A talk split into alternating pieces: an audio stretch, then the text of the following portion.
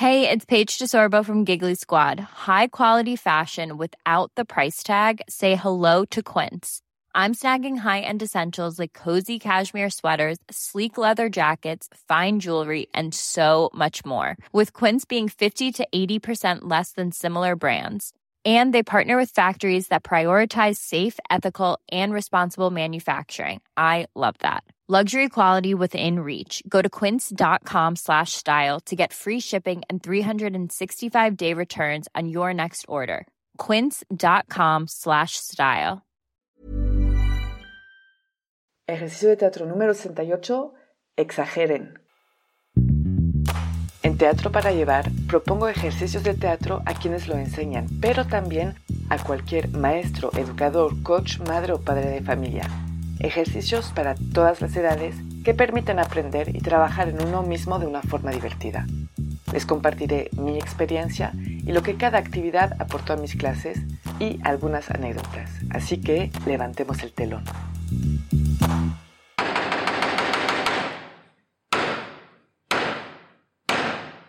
Buenos días. Para este ejercicio vamos a necesitar al mínimo tres personas. Les pido una disculpa, me duele la garganta hoy, así que mi voz va a estar un poco rara.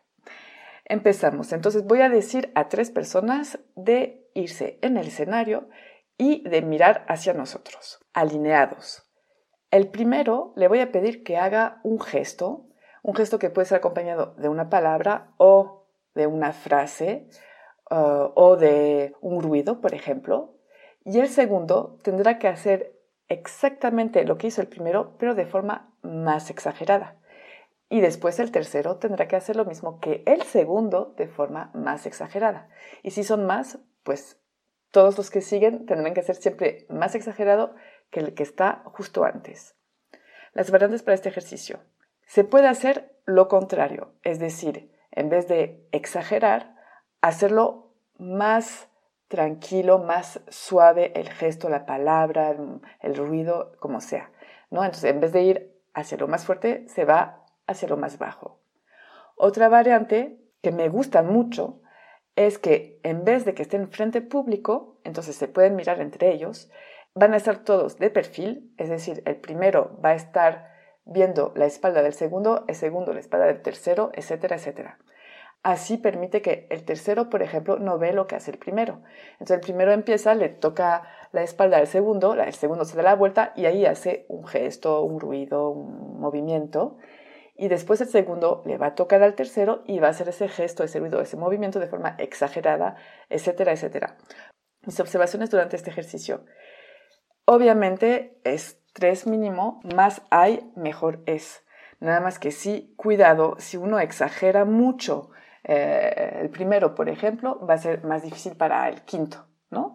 Pero también ahí entra la creatividad, porque no solo es, por ejemplo, hacer un, movimiento de forma más amplia en la exageración, mm, no solo es el movimiento o hablar más fuerte, ¿no? Puede ser alargar la, la frase, si es una palabra, puede ser alargar la frase, también puede ser, ah, no sé, como por ejemplo modificar el final para que sea más exagerado. Por ejemplo, el primero se arrasca la nariz porque le picó un mosquito, el segundo se arrasca el cuerpo y el tercero se arrasca el cuerpo corriendo porque los están atacando muchos mosquitos, ¿no? Unos miles, por ejemplo.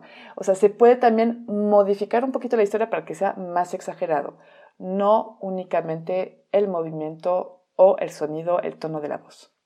Hay que empezar poco a poco, porque si uno empieza muy fuerte, pues para el quinto, como decía, va a ser más complicado. Y también lo mismo cuando se hace al revés.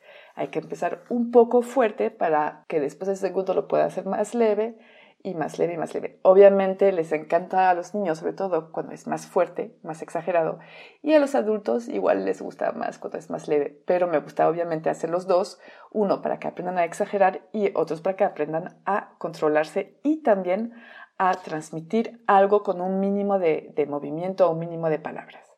Este ejercicio permite trabajar el cuerpo y la voz. Es necesario en un escenario porque se tiene que escuchar lo que dice un actor, toda la sala lo tiene que escuchar, entonces a veces tenemos que hablar más fuerte, no es como en la realidad, ¿no? Tenemos que hacer que la voz abarque más y también corporalmente se tiene que ver. Entonces sí puede servir mucho en, en el trabajo de actuación y en la expresión.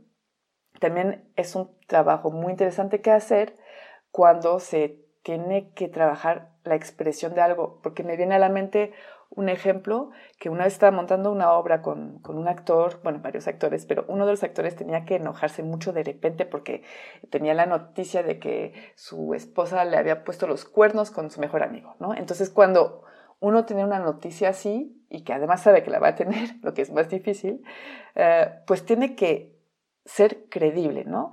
Y le costaba mucho ese enojo repentino y ese enojo fuerte. Le costaba muchísimo. Entonces, lo que hicimos es hacer justamente este ejercicio. Le decía, por favor, hazme esta escena y después hazla de una forma exagerada y después hazla todavía más exagerada y así hasta que llega a un punto demasiado alto, de hecho, que se pase, es mejor que se pase y después reducir. Me doy cuenta que muchas veces subirle poco a poco eh, cuesta medir, pero de repente si lo hacemos muy fuerte, entonces es más fácil reducir. La variante de poderse de perfil a mí me gusta mucho porque permite, por ejemplo, que el tercero no esté viendo lo que hace el primero y así usa también su imaginación. Es más interesante al momento de él hacer su propuesta. Ya lo verán si lo hace. Las palabras claves para este ejercicio son la exageración, la expresión oral y corporal.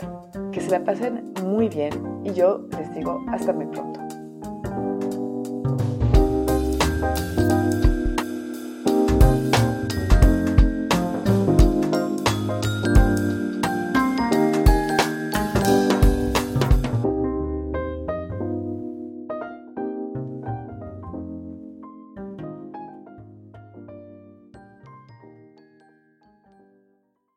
Si les gustan las historias tanto como a mí, pueden escuchar el podcast que produzco que se llama Entre Cruzadas Podcast, donde entrevisto a personas que me cuentan un momento en la que se entrecruzaron con alguien o con algo y les cambió la vida. Muchas gracias.